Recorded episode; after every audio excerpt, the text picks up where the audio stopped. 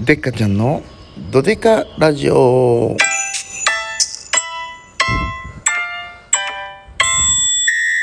やばいやばいやばいやばいやばいやばい。覚えてたのに今日も完全にとちるとこでしたけどこの本当本日が終わる15分前ぐらいにやっと撮れました。今はですね駅のホームで撮っておりますんでえー、よろしくお願いしますということでございます。今日はですね食べっ子動物ランドにこの前行ってきまして日曜日までかなやってたんですけど正直舐めてましたね食べっ子動物。皆さん知ってますかねギンビスさんの。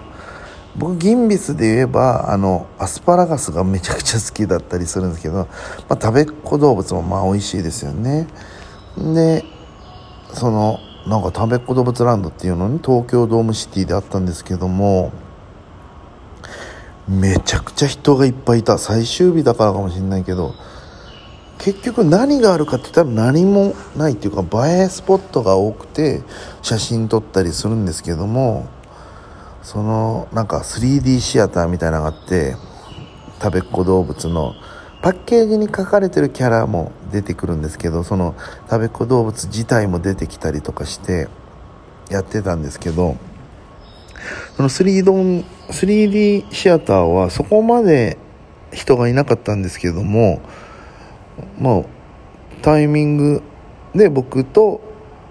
男の子と女の子のお子さんがいるお母さんとその4人で乗ったんですけど普通に子供よりはしゃいでましたね。あの食べっ子動物のビスケットが 3D で飛び出てくるからおおって食べたい食べたいみたいな感じではしゃいでたけど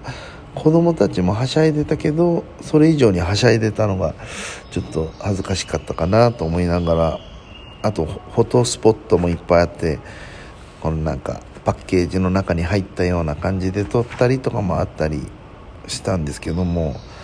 それであのその当日言ったらまあゆるキャラじゃないですけどその食べっ子動物の食べ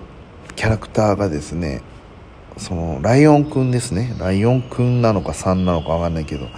ライオンくんがですね係員のもとなんかこう練り歩いてきてその係員の人も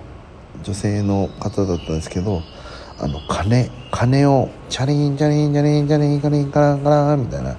鳴らしながら来て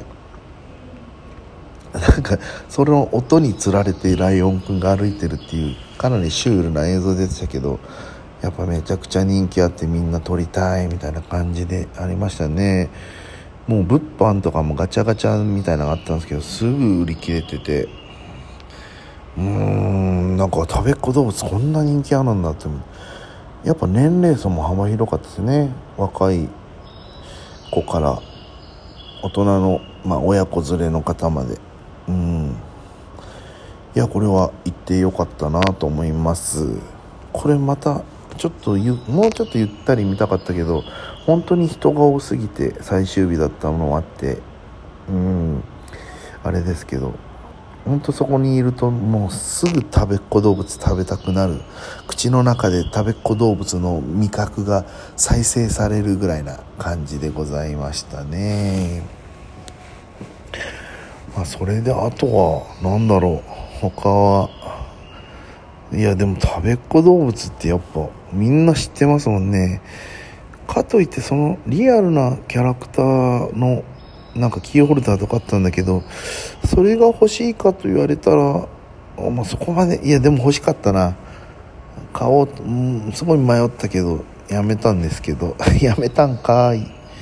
やめたんかいですけども。うん。